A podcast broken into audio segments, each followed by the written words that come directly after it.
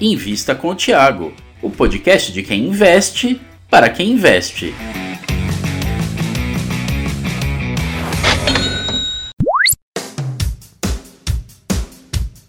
Eu trago sempre convidados aqui e hoje eu estou trazendo o Luiz, ele é sócio lá da Equitas. Tudo bom, Luiz?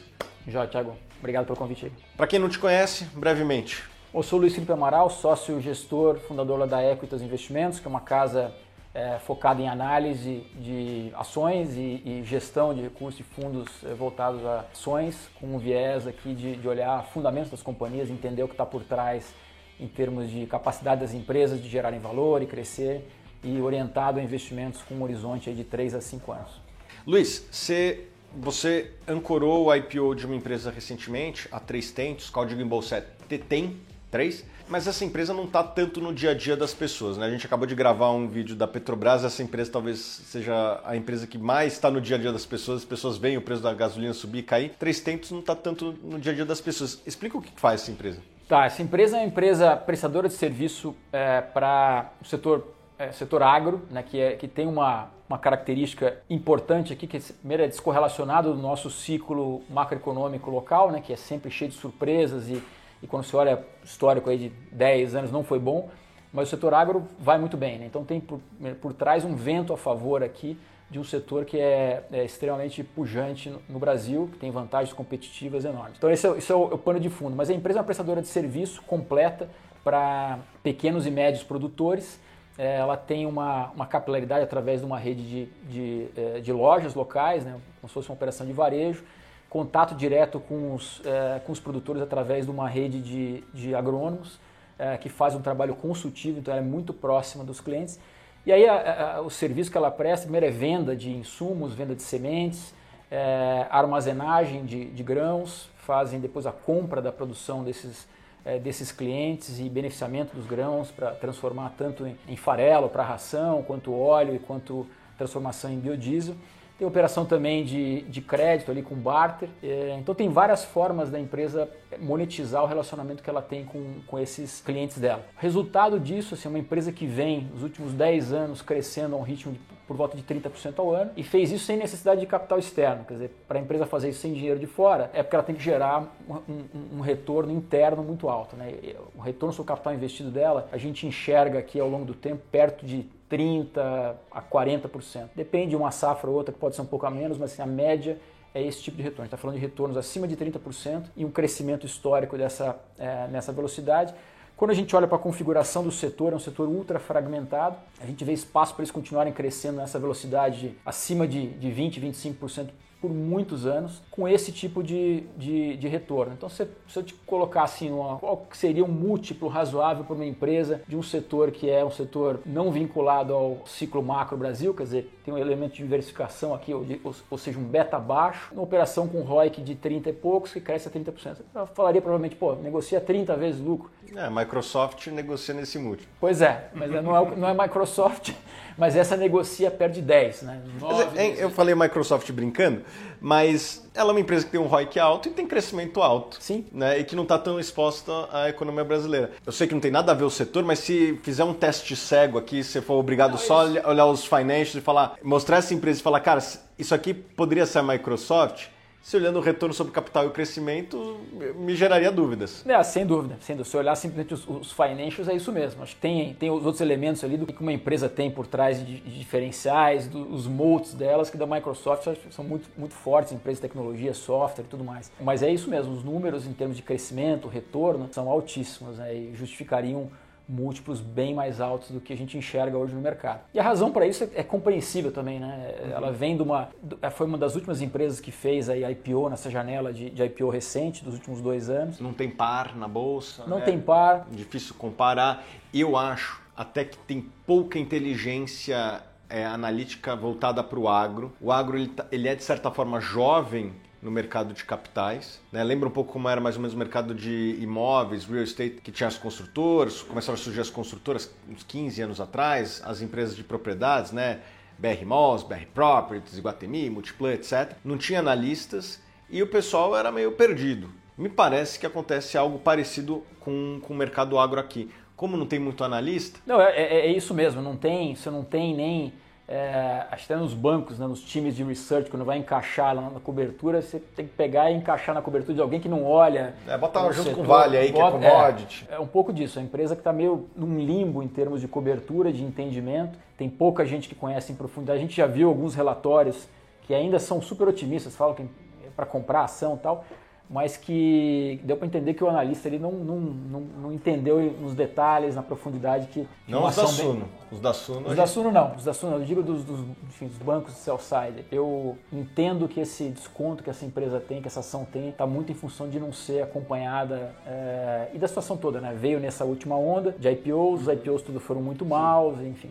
Ela não sofreu tanto quanto outros IPOs, né? Vamos é. também... Eu acho que ela poderia estar tá valendo mais, mas, pô, teve IPO aí, caiu 70%, 80%, 80%, ah. não foi o caso dela. Luiz, essa empresa ela é muito forte do Rio Grande do Sul e está começando uma operação no Mato Grosso. Né? O Mato Grosso é o estado maior produtor hoje, né? cresce bastante a produção. O Rio Grande do Sul cresce, mas cresce bem menos. Já são áreas mais consolidadas. O Mato Grosso ainda tem muitas áreas a serem exploradas. Tem a questão da logística que está melhorando muito, que permite que outras regiões um pouco mais distantes comecem a, a ser competitivas também. Você acha que a empresa vai conseguir replicar no Mato Grosso o mesmo sucesso que ela teve no Rio Grande do Sul? Eu acho que sim, sempre tem o, o, o risco disso. Acho que tem, tem algumas características diferentes, né? O estado do Rio Grande, o Rio Grande do Sul com, com o Mato Grosso. Um é, é o que você comentou, né? O crescimento do, do, do Mato Grosso é muito maior do que o Rio Grande do Sul. O Mato Grosso, no final das contas, é a fronteira de produção de soja no mundo, né, onde expande, e esse é um vento a favor aqui para que beneficia a, a, empresa. Por outro lado, a característica de clientes também é um pouco diferente, são produtores maiores, né, então é, é, o valor agregado dessa empresa é muito maior para o pequeno e médio produtor. O cara maior, mais estruturado, mais com cara de empresa, ele, ele busca soluções de serviço diretamente e tenta, tenta não deixar tanto dinheiro na mesa para o prestador de serviço. Mas ainda assim, a composição que a gente vê no Mato Grosso tem muito espaço para um cliente onde eles agregam muito valor para crescer em cima desse, desse cliente. Então eu vejo, eu vejo chance deles replicarem. O que a gente está vendo agora, as primeiras lojas que estão colocando, na primeira loja que colocaram, eles, a premissa é que seriam margens menores no Mato Grosso, mas está vindo o resultado muito parecido com o que eles têm no, no Rio Grande do Sul, então está assim, tá vindo bem melhor do que do que poderia se esperar. E acho que para a empresa tem um benefício também de ela sair do, do Rio Grande do Sul e para essa área de fronteira, é, que é o Mato Grosso, em termos de diversificação climática. Você tem uma, uma questão importante aqui. Ela, ela, não tem exposição direta ao preço da commodity, mas ela tem exposição à saúde financeira dos clientes dela naquela região.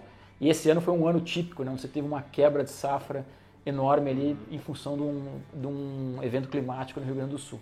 Então ela ter uma parte da operação dela em outros lugares é, acho que é extremamente saudável para a companhia. Luiz, a gente conversando antes aqui, você falou, eu não sou tão fã de dividendos quanto você, Thiago. Eu até fiquei surpreso com esse comentário, porque eu não me considero um grande fã de dividendos. Eu, eu gosto de ganhar dinheiro. Né?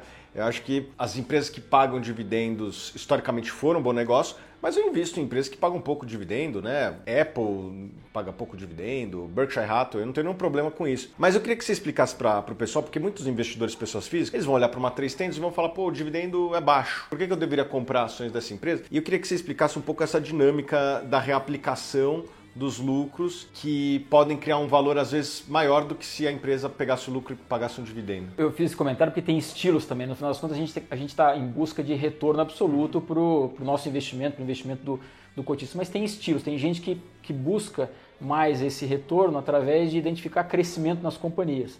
Geralmente crescimento, a contrapartida disso é um preço, né, um múltiplo mais alto. E quem busca dividendos, na verdade, são geralmente empresas que crescem menos, que têm menos oportunidade de reinvestimento, é, em que o, os fluxos de caixa estão mais próximos, né, coisas mais, mais é, previsíveis de curto espaço de tempo.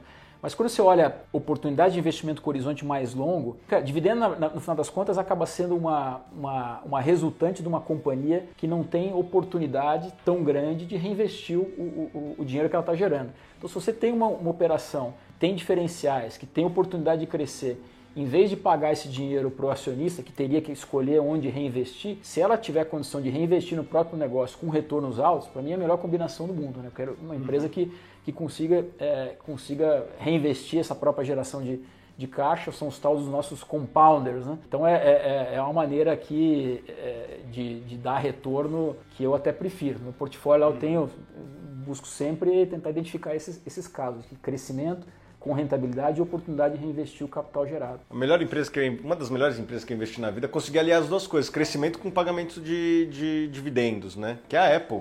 Porque os caras tinham capital de giro negativo, é. quem fazia o capex era, o, era o, os chineses da Foxconn, então não ia muito capital. Ela conseguia crescer pagando para o acionista, no caso dela, recompras e um pouquinho de dividendo lá, mais mais recompra. É, tem um, algumas raras empresas que conseguem aliar crescimento com distribuição. Uma outra empresa que talvez você conheça, Blackstone, BlackRock, gestora, né? Você é sócio de uma gestora, você sabe, o, o crescimento ele vem de, de coisas que são que não vão muito capital. Geralmente área comercial, que geralmente vem junto com um produto bom. Tem alguns raros negócios que conseguem aliar distribuição e crescimento. Esses são os melhores de todos. Não à toa que você pega ação dessas empresas que eu citei, é lá para cima. Qual outra empresa que você lembra que tem essas características? No Brasil é raro, né?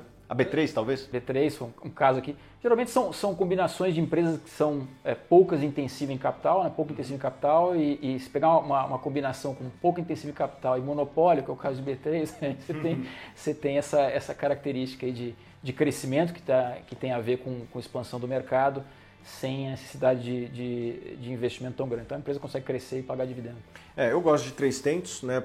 Eu acho que é, é uma empresa que tem esses ventos favoráveis né, a urbanização da Ásia, os indianos, chineses, paquistaneses, toda essa turma aí, indi, é, egípcios, né, a África também vai tá, tá crescendo bastante, né, tem crescimento populacional e pô, nigerianos, essa turma toda ganhando mais, né, passando ali da renda per capita mais ou menos de uns 2 mil dólares por ano, né, que é muito pouco se você for ver, é quase mil reais por mês, menos de mil reais por mês, né, é, quando o cara começa a ganhar mais que isso, o consumo de carnes ele, ele cresce duas, três vezes o PIB. Né? E tem vários países muito populosos no mundo todo que estão atravessando essa fronteira e consumo de carne vai gerar mais consumo de grãos. Né? Um, quilo de carne de frango, mais ou menos, mais uns 3 quilos de, de soja, né? De entre soja e milho, obviamente que tem uma mistura ali. Né? Então, a Ásia se urbanizando e ganhando mais vai levar um consumo maior de grãos e vai beneficiar quase todos os players da cadeia aqui do, do agronegócio, principalmente dessa cadeia. Então tem um vento favorável, crescimento, eu gosto disso.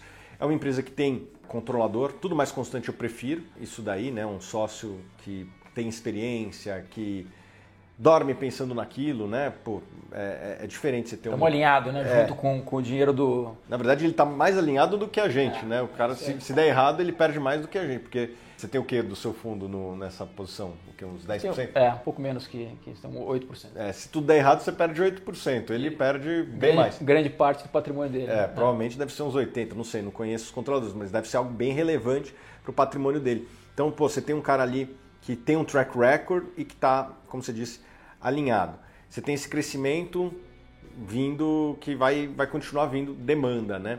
A gente tem no Brasil uma rara combinação aí de áreas que hoje não são agricultáveis e que poderiam ser. Tem a logística do Brasil que tem melhorado, né? Aquela BR 163, estava até falando com você, para mim é uma das obras mais importantes que tem no mundo, porque o Brasil chega a gastar três vezes mais com transporte do que se gasta nos Estados Unidos né, por tonelada transportada.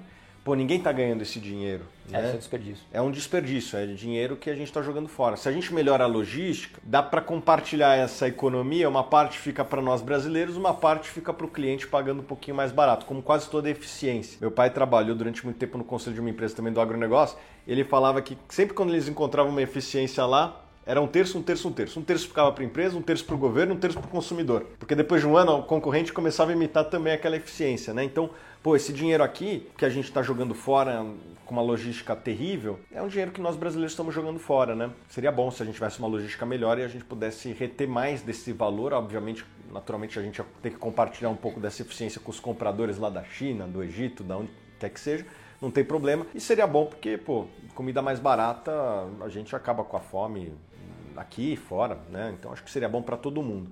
É, então você tem crescimento, você tem rentabilidade, como você falou, você tem um controlador alinhado e você tem um múltiplo que hoje é, é bem menor do que de uma Microsoft.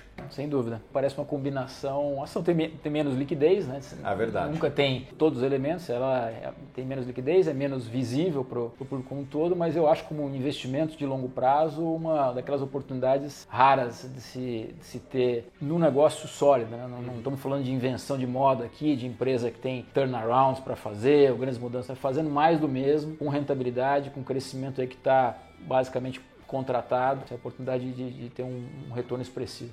Beleza, Luiz, muito obrigado pela sua presença. E você, já investe em algum ativo aí do agronegócio? Eu estou investindo cada vez mais. Quero saber qual empresa você está investindo, bota aqui nos comentários, tá bom? Se você gostou desse vídeo, dá aquele joinha e a gente se vê nos próximos vídeos.